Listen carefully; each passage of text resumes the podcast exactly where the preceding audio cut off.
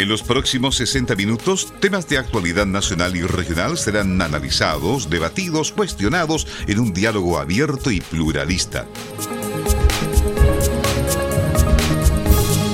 Comienza Cuestión de Análisis.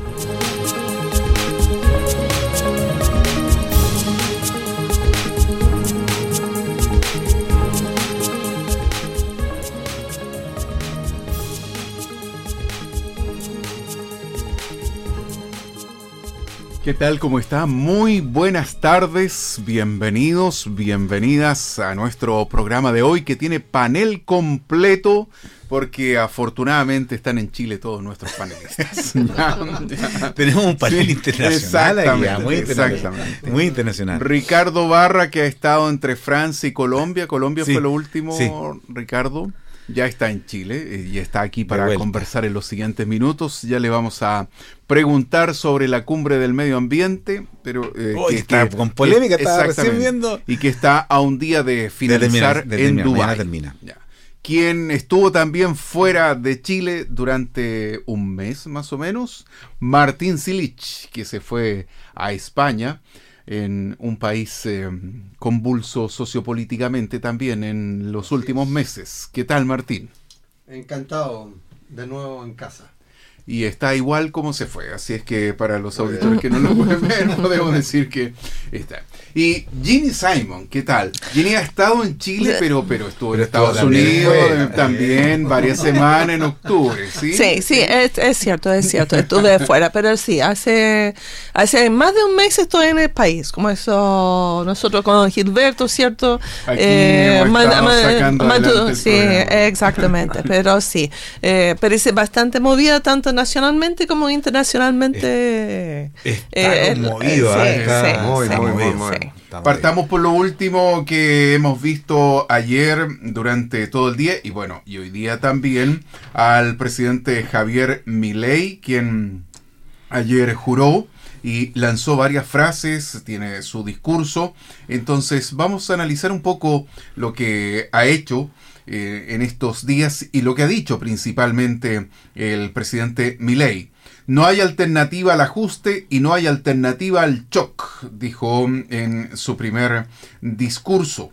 Milei dejó en claro que evitará medidas graduales para aplicar un ajuste fiscal de 5 puntos del PIB en el sector público. Que es gigante. ¿Ya? Es Eso, eso dicho. eh, de, de hecho, la frase que, que se ve en las noticias es no hay plata, ¿no es cierto? Sí. Dice, para hacer gradualismo es necesario que haya financiamiento y lamentablemente tengo que decírselos de nuevo, no hay plata, señaló. Luego, sabemos que en el corto plazo la situación empeorará, pero luego veremos los frutos. Dejemos hasta ahí para el comentario de nuestros panelistas que, les ha parecido esta primera, mm, eh, este primer mensaje del presidente Milei. Bueno, claramente mi ley no es keynesiano, ¿cierto? Eh, que piense que uno puede ir gastando el dinero cuando uno no tiene, como eso, eh, que, que de cierta manera en una época inflacionaria como la cual vive eh, Argentina actualmente, eh, es importante de ir como achicando la cantidad de dinero que se va circulando. Yo, yo destaco que eh, yo, yo diría uno de mis ministros favoritos ha sido el ministro de Hacienda, Mario Marcel, porque ha logrado generar cierto equilibrio entre... mantener como controlado la cantidad de dinero que se va circulando, que es un, un desafío en sí. Y en eso Chile ha sido bastante eh, inteligente, no solamente Marcel, pero en el tiempo ha mantenido eso. Pero al mismo tiempo ha ido trabajando ciertas subvenciones para los sectores más afectados porque el tema de inflación afecta principalmente a, la- a los de más bajos ingresos o las personas que, y familias que gasten más de su sueldo, sus ingresos en, en vivir diario.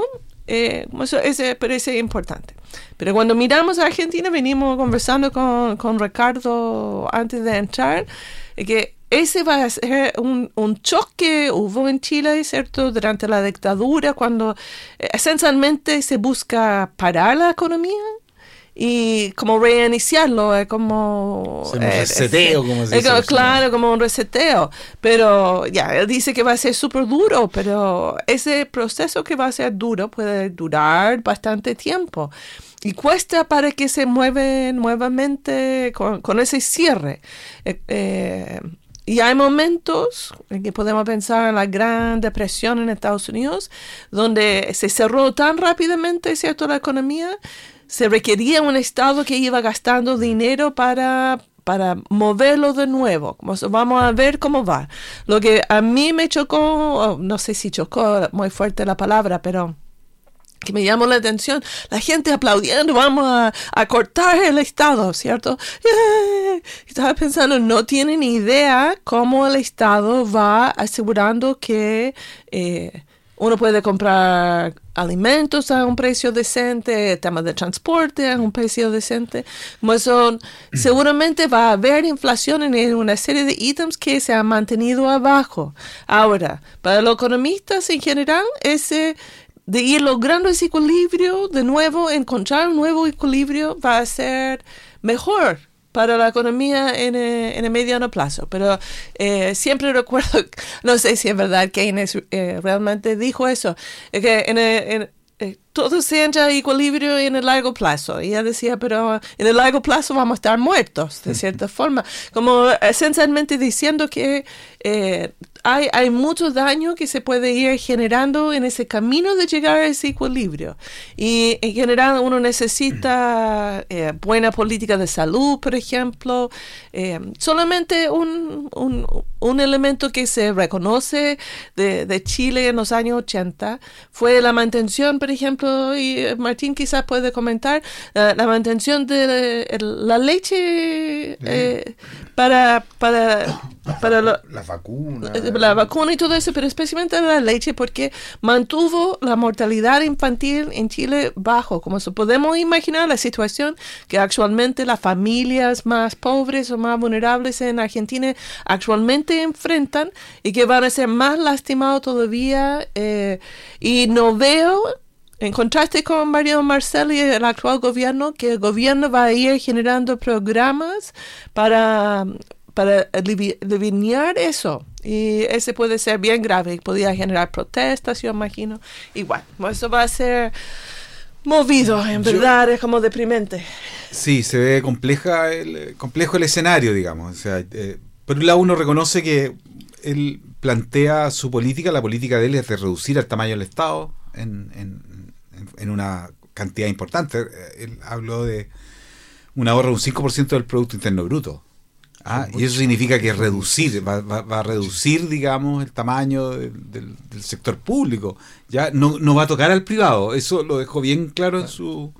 Calcula que tiene 3 millones de personas de más en el sistema público. Entonces, bueno, con eso pretende ahorrar, ¿no es cierto? Y con ese ahorro generar las condiciones para ir, eh, ir eh, reconstruyendo, digamos, el, la economía que hoy día está bastante deteriorada y en, Argentina. Pero el tema que va a tener va a ser político, porque primero no es peronista, tiene algún, ha ido empezando a buscar alguna cercanía con algunos sectores del peronismo, pero, pero el peronismo se la va a poner muy, muy difícil probablemente en estos meses más de shock ¿no? porque vamos a observar probablemente que la pobreza va a ir aumentando, la indigencia y la pobreza, que ya está en el orden del 40%.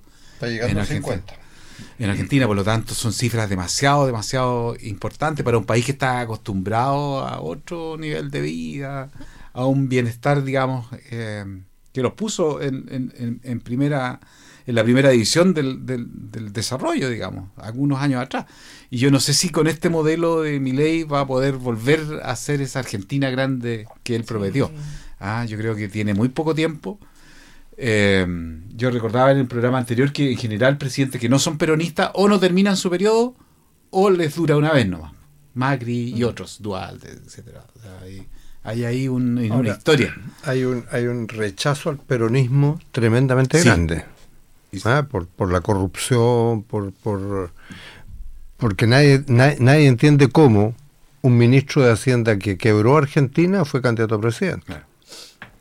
O sea, Eso cualquiera de los dos escenarios, eso, ¿no? Era era, era terrible, era terrible. Entonces la gente, en, en resumen, dijeron entre votar por un ladrón y votar por un loco, votamos por un loco, porque el loco puede llegar a ser sabio, el ladrón no. Eso, eso- esa fue la explicación básica, esa fue la explicación básica. Ahora, ¿cómo se sale de esto? Es complicado, porque evidentemente cualquier shock significa ahondar los problemas, ahondar los problemas. Tiene 50%, casi 50% de pobres. Argentina en este momento, cuarenta y tantos por ciento de pobres.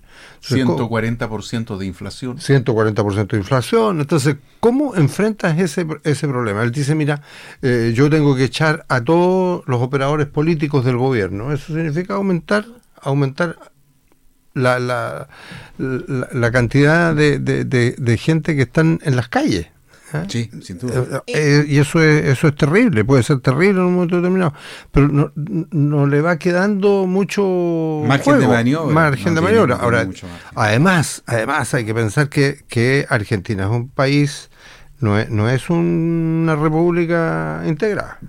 Eh, eh, Eh, eh, es un estado es federal. un estado federal. Entonces, cuando cuando cuando cuando Milei en algún momento dijo, bueno, vamos a vender vaca muerta, ¿no es cierto? Bueno, lo- Los los de tres Neuquén. gobernadores de vaca muerta dijeron, oiga, a ver, momentito, ¿me va a vender qué? Entonces, el tema es que tiene tiene mucha riqueza, tiene mucha riqueza y puede ti- tiene el tema del petróleo, tiene una serie de del gas, etcétera, que puede comenzar a jugar con eso. O ¿eh? pueden privatizar. No, no, de hecho tiene que entrar a privatizar, si no, le- no, no le queda ninguna alternativa que no sea privatizar. Ninguna, ninguna, para, para poder levantar el país. Levantar el país. Sí, lo que decía Ricardo recién, eh, Argentina hay que pensar que está entre las 10 economías, entre las 5 economías más importantes del mundo. Con una riqueza gigantesca, con, con- oye, con, con- con- un espacio de la guerra Sí, po. ahora, con el paso de la guerra, que podía haber estado, pero vendiendo trigo a todo el mundo. Y resulta que, resulta que eh, eh, lo- lo- lo- los europeos venden más trigo hoy día que, Que Argentina. que Argentina. Entonces, no, realmente la situación es, es muy, muy complicada y muy compleja. Pero hay un tema político del cual eh, decía Ricardo, eh, y al que le dedicó también eh, varios pasajes ayer en el discurso el presidente Milei. Eh, a aquellos que quieren utilizar la violencia o la extorsión para obstaculizar el cambio, les decimos que se van a encontrar con un presidente de convicciones inamovibles, señaló. Ante lo que varios analistas anticipan como una fuerte oposición que el nuevo gobierno va a tener en el Congreso, pero también en las calles. Esa es eh, una de, las aristas. En cuanto a la clase política argentina, decía el discurso de Milei, quiero decirles que no venimos a perseguir a nadie, no venimos a saldar viejas vendetas, ni a discutir espacios de poder. Eh, también pareció aludir a su falta de mayorías en el Congreso, donde su partido, La Libertad Avanza, tendrá apenas 38 diputados en una Cámara de 257 miembros. Va a tener 8 senadores de un total de 72. Allí es donde viene la incertidumbre sobre cómo va a lograr llevar adelante las reformas. Obvio. Es muy complicado.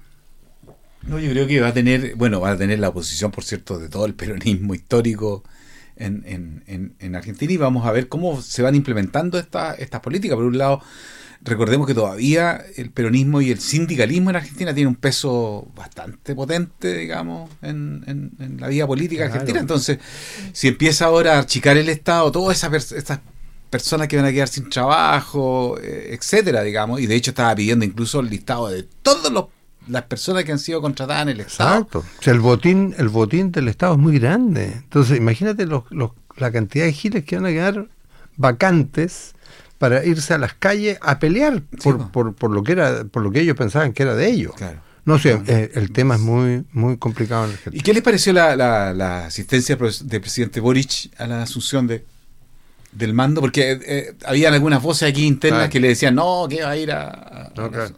No, pues yo creo, yo, a ver, yo creo que, que es fundamental mantener una relación estrecha con Argentina. ¿ah? Chile yo creo que es impensable un- una, una relación no, somos muy Brasil, fluida. No ¿eh? somos Brasil. No.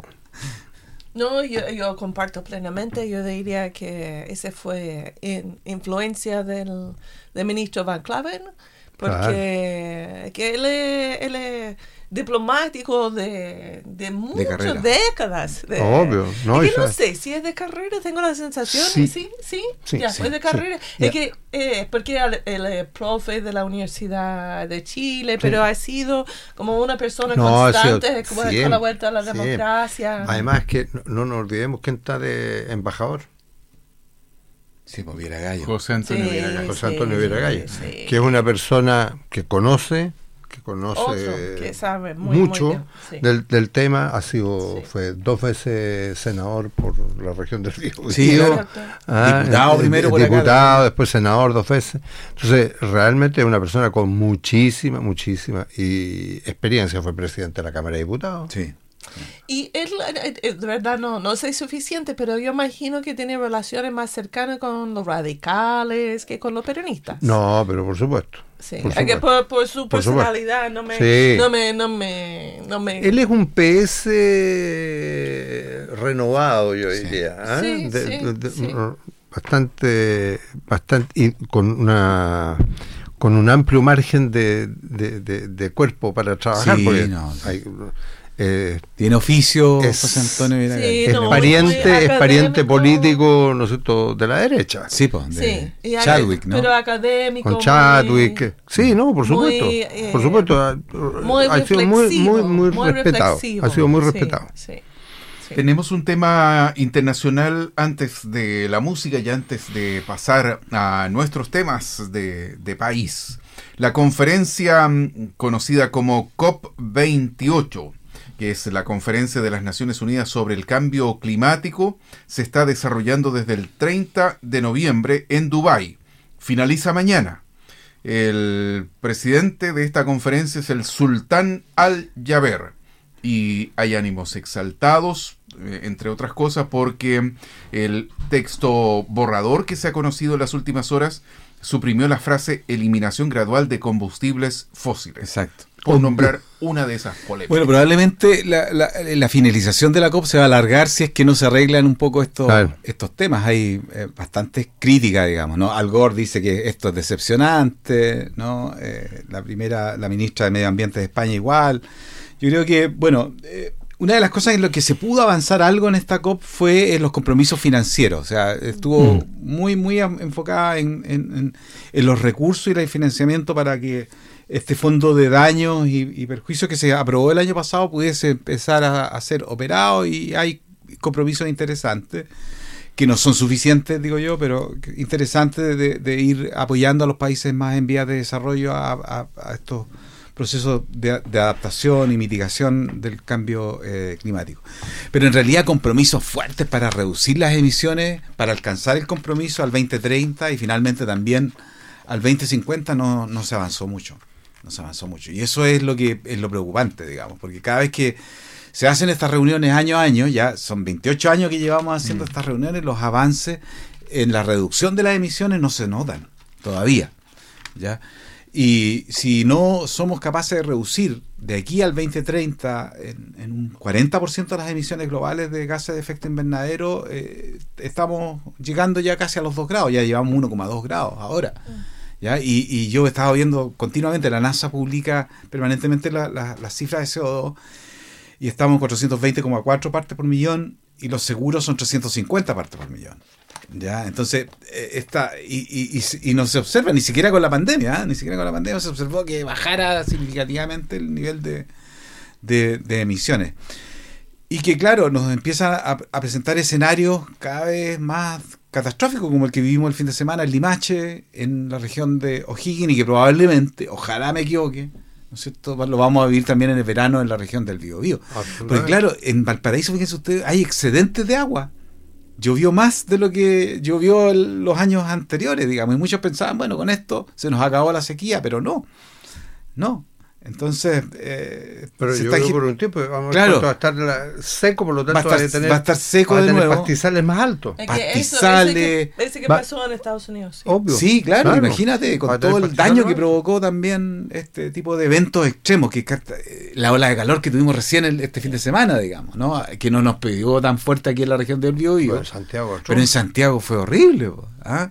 Entonces, yo creo que los costos que está teniendo esto es muy, son, son muy elevados y por lo tanto se van a requerir también cantidades importantes de recursos para, para mitigar, reducir, ojalá, digamos, eliminar los riesgos que esto, esto eh, provoca. Pero con la velocidad que estamos avanzando, yo digo que el objetivo del 1,5 grados se ve cada vez más, más lejano y que vamos a tener que pensar probablemente ahora, más que en el 2030, en el 2050. ¿Ah? Y Chile, como país pequeño, ha dado muestra de un compromiso bien, bien fuerte. Nuestra ministra, Ma- Maísa Roja, estuvo en, en- en- en la COP, ¿no es cierto?, mostrando un poco los avances de un país pequeño como Chile, mostrando que países con eh, eh, desarrollo medio no pueden comprometerse a reducir las emisiones. El 35% de la matriz eléctrica chilena hoy día está alimentada por energías limpias. Ah, El plan era que para el 2025 fuera un cuarto, el 25%, y damos un 10% más, lo que da muestra un poco de, de que es posible ser más ambicioso y poder avanzar más hacia las metas.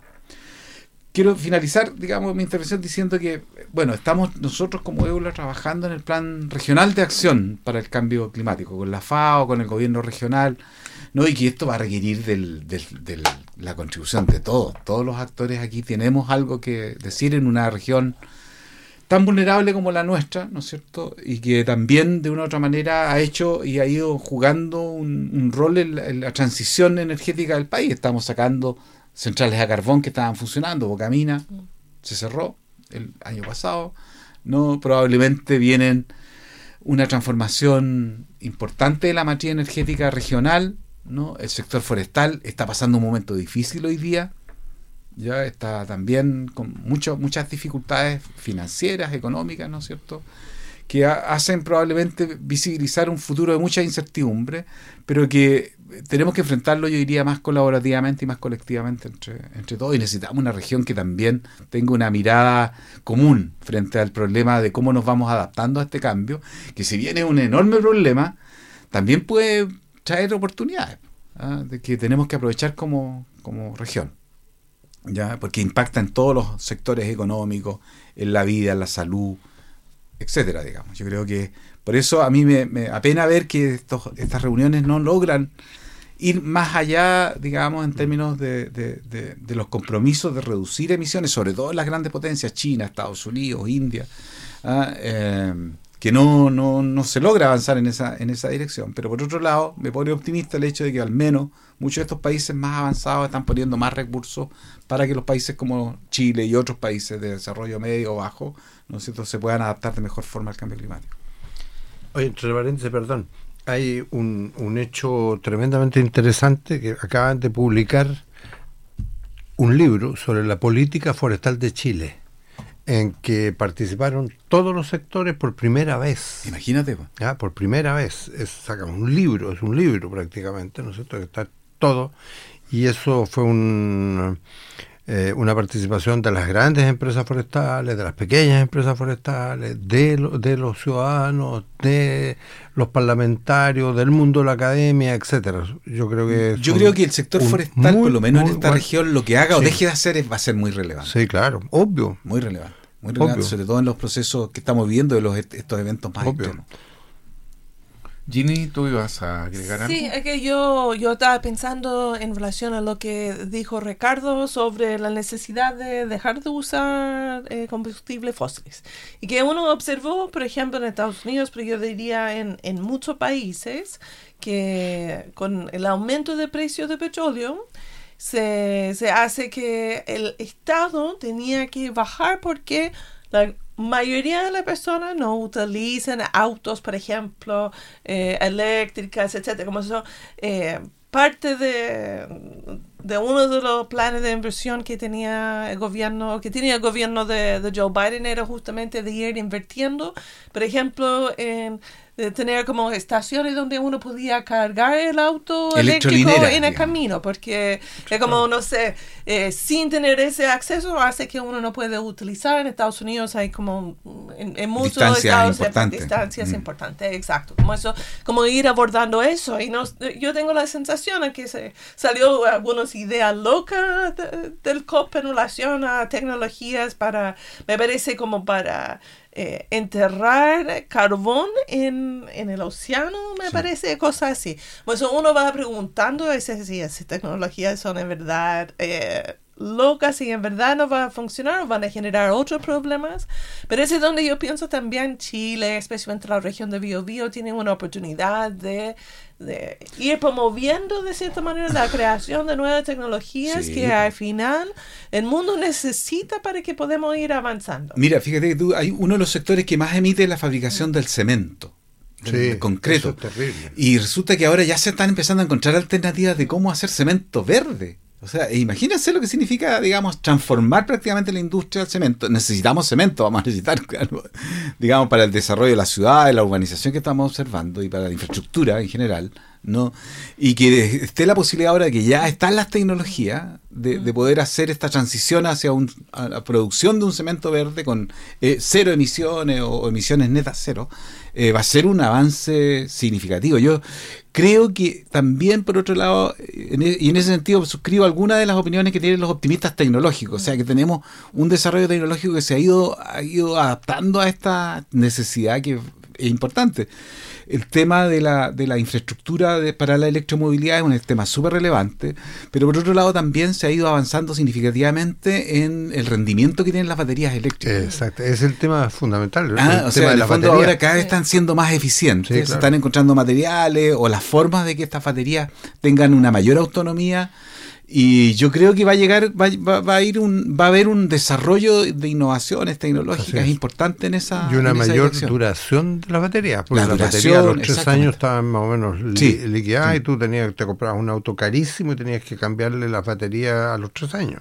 Entonces ahí había un, algunos, algunos problemas ahora, yo creo, yo creo que, Chile ha avanzado, sí, en todo el tema de energía, nosotros hemos avanzado notablemente. No sé cómo estaremos en comparación con América Latina, pero yo diría que, estamos América Latina mejor, que yo creo que estamos algo mejor. De, todos los países. el tema es, como plantea Ricardo, que al final lo que hace Chile, lo que hace la mayoría de los países es como una gotita en un, océano. Lo que tiene que cambiar su comportamiento de Estados Unidos y China, la India. No, por supuesto. Pero yo estoy viendo también, o sea, cuando fui a China y vi, digamos, el desarrollo de la electromovilidad que ellos tienen, digamos, me puso algo más optimista. Es decir, bueno, si ellos están haciendo esta transición más acelerada, eh, ojalá que, sea... Son 3 mil millones. Sí, sí. Entre dos. Claro. Un alto en la conversación para dejar hasta aquí estos temas que, que son muy interesantes, pero todavía tenemos más porque nos preparamos para las eh, votaciones del próximo domingo, pero ya vamos a hablar de eso. Antes quiero invitarles a, escuchar a Lorena Blume, que es una cantante y compositora peruana, eh, muy joven, comenzó su carrera en 2018 con su álbum debut Cuchara Chueca y hoy vive entre Perú y México realizando diversas presentaciones. A continuación escucharemos La Tormenta.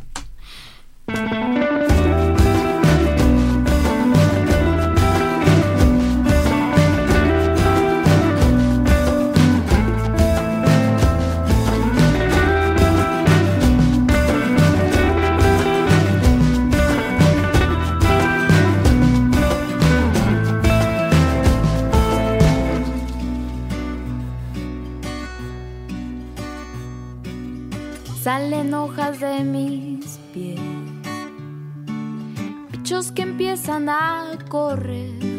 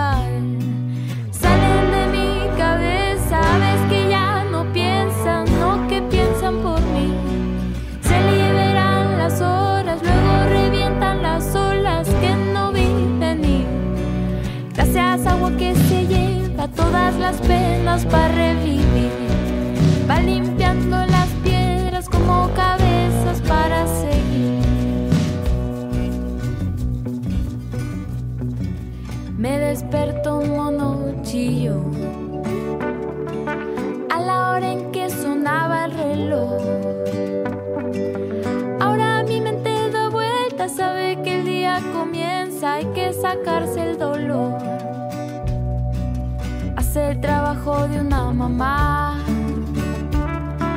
desde el inicio hasta el final.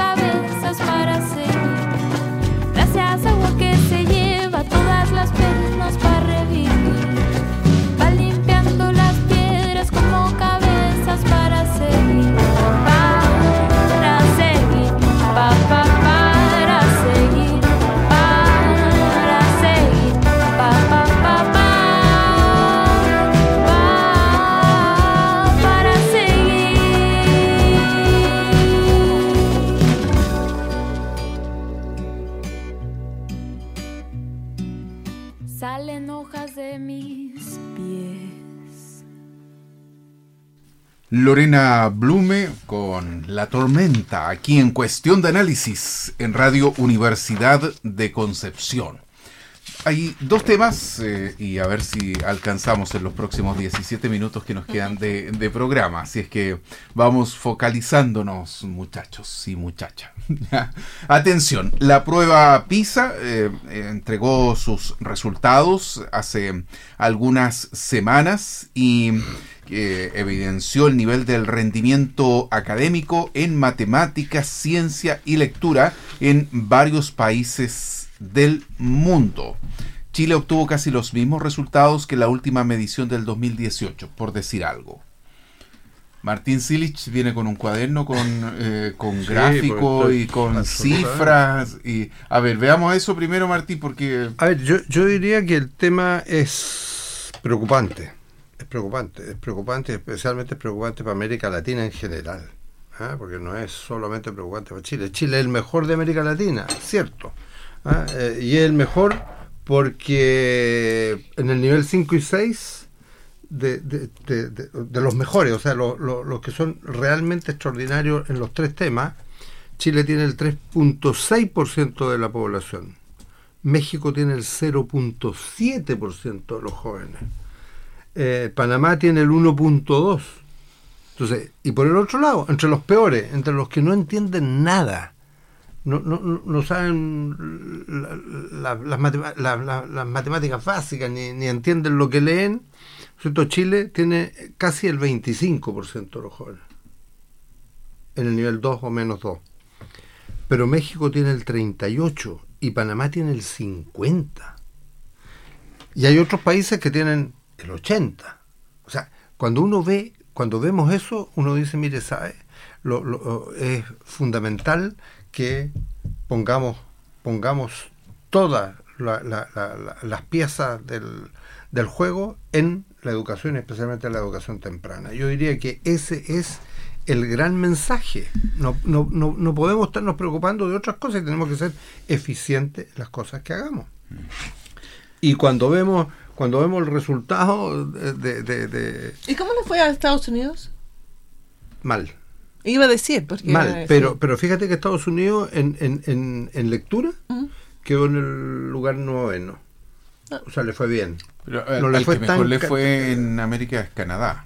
Ah, Sí, no, Sí, por supuesto. sí. Canadá Canadá se mantiene en, en, en- en las tres pruebas, entre los diez Es primeros. que Canadá tiene buenos sistemas. Muy, es que, hay que muy, estar pensando muy, en el muy, tema de bueno. como sistemas educacionales estratificados. Por Así eso es. que pregunté en relación a Así Estados es, Unidos, porque es. tenemos, parecido a Chile, tenemos escuelas, colegios, pero escuelas públicas Sí. en algunos eh, condados que son muy buenos.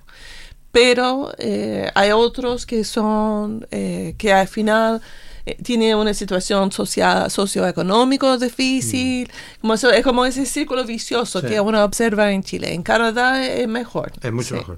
Ahora, lo, lo que llama la atención, por ejemplo, que el, que el resultado de matemáticas, donde todo el mundo está apuntando, es Sí. lo fundamental es matemáticas. Uno mira el resultado y dice, Singapur, lo- este, el, el primero, Sí. Singapur lejos, el mejor. En, lo- en los tres, ¿ah? en, en, en matemática, en lectura y en ciencia. Pero en matemática, Singapur primero, segundo Macao, tercero Taipei, cuarto Hong Kong. Es decir, todas las chinas que pasaron están entre los cuatro, entre los cinco primeros.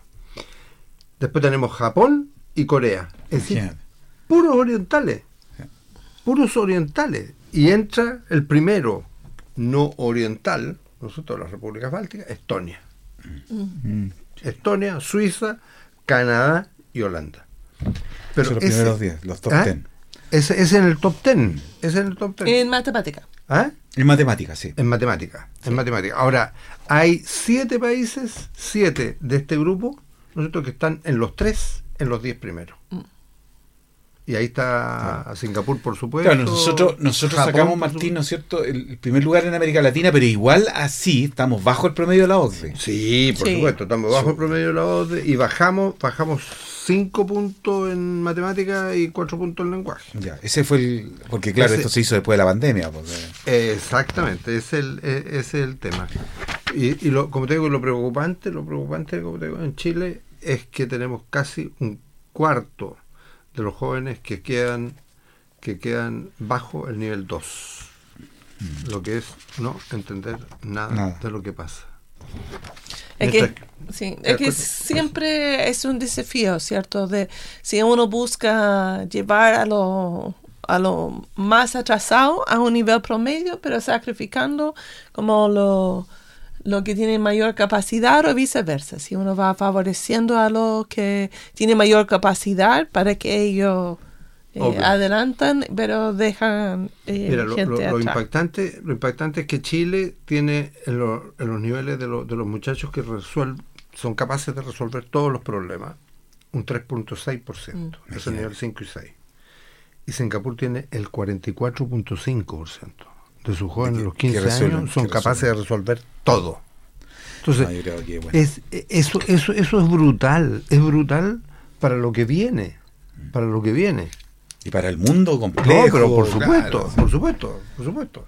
Esto, Entonces, y, y, y- y uno dice, bueno, a ver, pero Singapur era qué? Singapur hace 40 años atrás No, era. era nada. Era, era una isla corrupta, corrupta, llena de drogadictos. ¿no es cierto? Eso era Singapur.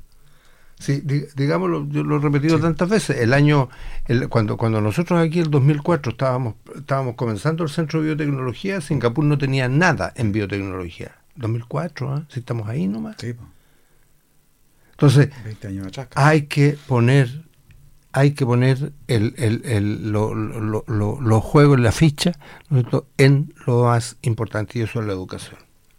Digamos que este informe eh, del programa para la evaluación internacional de los estudiantes, eh, PISA por sus siglas en inglés, es un estudio realizado por la OCDE y se hace para medir el rendimiento académico de estudiantes en matemáticas, ciencia y lectura, con el objetivo de proporcionar datos comparables entre países respecto a educación. El estudio se realiza desde el año 2000 a estudiantes de 15 años a partir de exámenes estandarizados cada tres años en diversos países pertenecientes o no a la OCDE. 81 países. Datos de contexto para tener en cuenta. Así es. Vamos a el último tema de la conversación y tiene que ver con lo que va a ocurrir el próximo domingo en concreto, que es el, el día de la votación, cuando 15,4 millones de chilenos y chilenas acudan a las urnas. Y, Nadie y sorteado aquí, ¿no? residentes permanentes. Nadie Ah. salió sorteado como vocal de, de mesa. No, no puedo. ninguno. Yo creo que no, no, no, no lo he visto. No, no, lo he visto, Martín. Voy a entrar a buscar. Bueno, No, pero, pero creo que por edad no puedo. No, no, claro. De todas maneras, informarle a nuestros auditores y auditoras que vamos a tener un programa especial el domingo. Sí, ¿ah? no venga. vamos, vamos a estar aquí, Vamos a estar aquí conversando, comentando un poco cómo se ve la jornada electoral. Bueno, ¿y cómo se ve eh, cuando faltan seis días? ¿Cómo lo, lo están viendo ustedes? ¿En qué mm, parte han puesto su observación? Recordemos que, estamos en un periodo de veda de encuestas que, que rige en nuestro país 15 días antes de las elecciones. Por lo tanto, no tenemos encuestas y lo que sí tenemos son opiniones de, de líderes eh, políticos durante estos días y una campaña tanto para el en contra como el a favor. Pero según la encuesta, es- todos esos líderes no influyen casi nada. Parece que no, ¿ah? yo también estaba Casi nada, en las encuestas aparecen, ¿eh? Sí. Influyen muy poco, muy poco. Fíjate que a mí me pasa una cosa extraña, porque la, la vez pasada, la vez pasada, mis contertulios, nosotros son testigos, yo tenía clara la película, la tenía muy clara y hubiera apostado a quien hubiese querido que ganaba, que, que ganaba el rechazo. Hoy día no puedo apostar nada porque yo creo que lo que está está abierto para cualquier para cualquier lado. Da la impresión por las encuestas que va a ganar el, el, el, En el contra rechazo. se llama ahora, ¿no? Eh, claro, el en contra. En contra. Sí, en contra, Sí. sí. Sí, eh, eh, da, da esa impresión, pero hay otras encuestas que han estado apareciendo que, que Claro, dicen que dan- el apruebo estaría la duda. también. O sea, hay una duda general. Segundo, segundo, yo diría que el, el- también la vez pasada había casi un tema ideológico detrás más, más potente, más fuerte. Una- Uno diría, mira, alguien de derecha va a votar de esta forma, alguien de izquierda va a votar de esta forma, a- aunque había también algunos, pero hoy día nada, nada, hoy día es cruzado, pero brutal, cuando uno mira a los republicanos, El rojo Edward que se, Rojo Edwards, la Marinovich, pero ya, ya, ya no pueden estar más con la bandera al tope del rechazo, del en contra. Entonces, en, en los amarillos, ¿eh? los amarillos, no miran los amarillos, está dividido, está- está- el tema está dividido. en-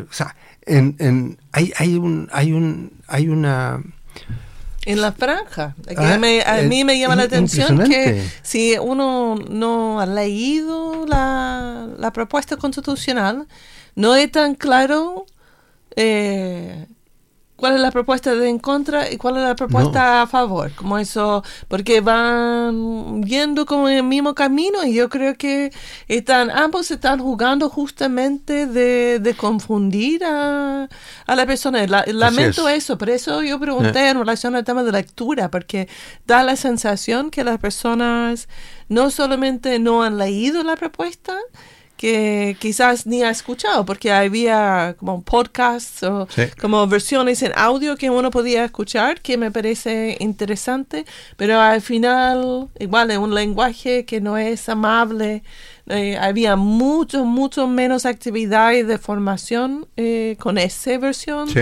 del plebiscito en contraste con lo que fue la- el plebiscito anterior y eh, ese hace muy mal a la política de, de solamente eh, como Y es muy vota larga. por mí Y es- ese, y es muy ese- larga. sí, Y es sí, muy larga. sí, a mí me la sí. leyó la Siria. me la leyó la Siria. Sí.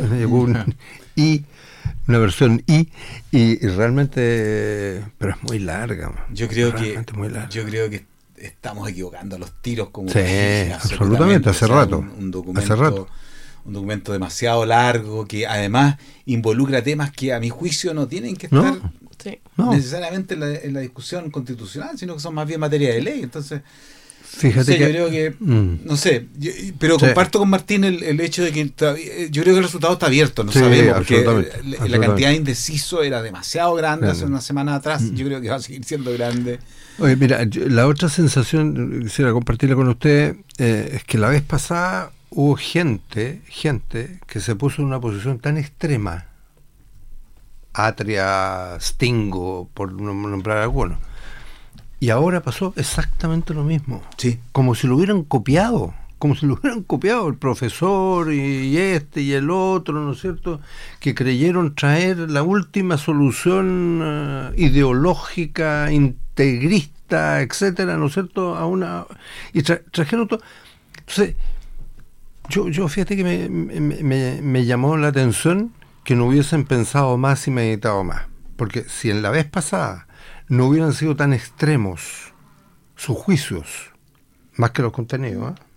y ahora no hubieran sido tan extremos sus juicios, más que los contenidos, yo creo que hubiéramos tenido la vez pasada, o esta es una constitución aceptada y aprobada por un 60-70% de la gente. A propósito de eso, ¿creen ustedes que mm, se está llegando a un cansancio del debate Sí. en este tema? Porque Obvio. cuando uno mira quiénes están en la opción a favor, dice, votemos a favor para que se termine Sí. esto de, de estar. Y Estamos tan cuando, cansados que ya Claro, y cuando obvio. mira los de en contra lo mismo, ¿sabe? Eh, eh, ok, dejemos la actual constitución y no vamos a volver a tocar el tema en los próximos años.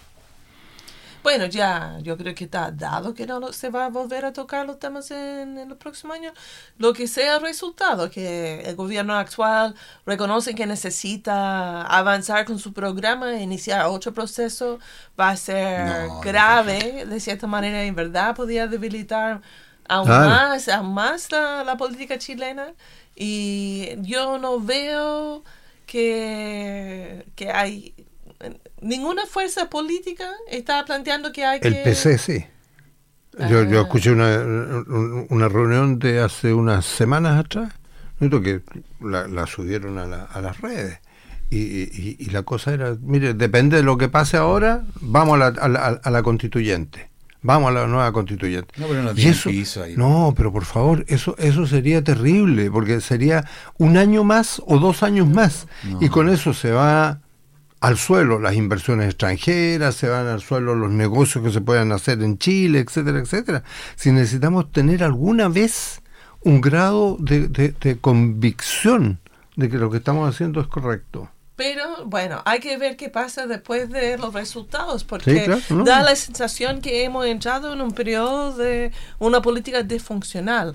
eh, que Mm. eh, eh, no sé si vieron la entrevista con la expresidente Bachelet, que y ella lo que le- eh, como le preocupaba era justamente que ya no hay una discusión ideológica, Mm. que ya no hay un interés de convencer, persuadir, de debatir, No. encontrar un punto en común, ya no hay interés. Y eso hace muy mal, que la democracia no puede funcionar si, Obvio. si no podemos pensar como... Así es. como eso, y Estados, es que Estados Unidos está tan mal, y que los países en verdad están... No tenemos una y crisis. España- Lo que, lo que Sí, España. comentaba España- Martín de España. Terrible, supuesto, terrible. Si en Sí. España, en, en España hay gente que está llamando golpe de Estado. Sí. No. Está llamando al, al rey a decirle, ¿sabe qué? Usted es el jefe de Estado, ¿no es cierto? Eche al jefe de gobierno, échelo.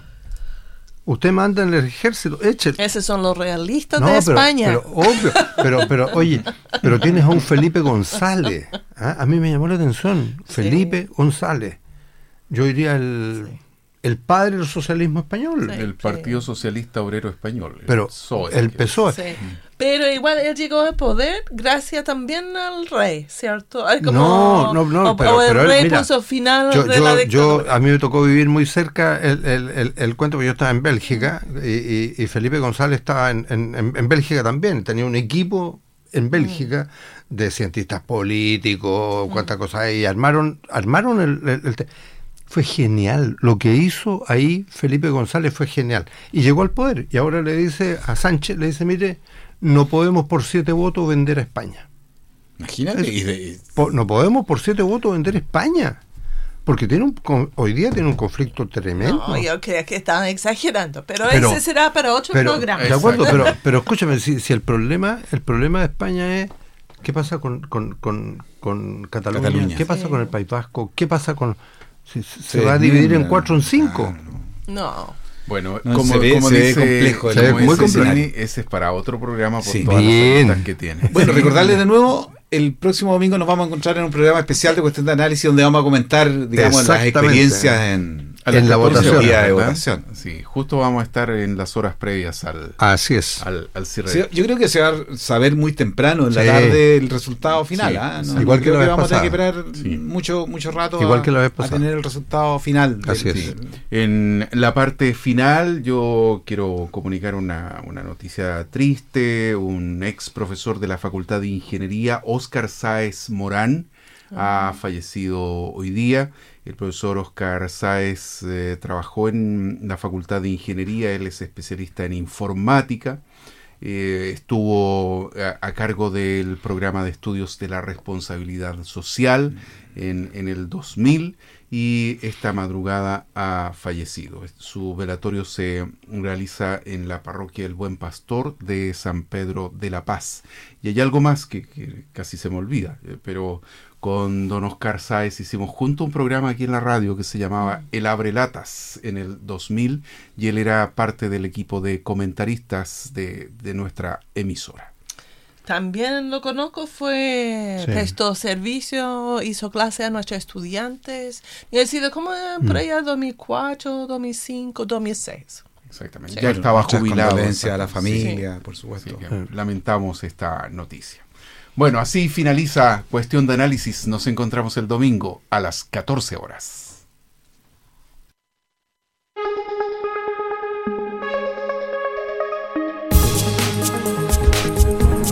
Fue Cuestión de Análisis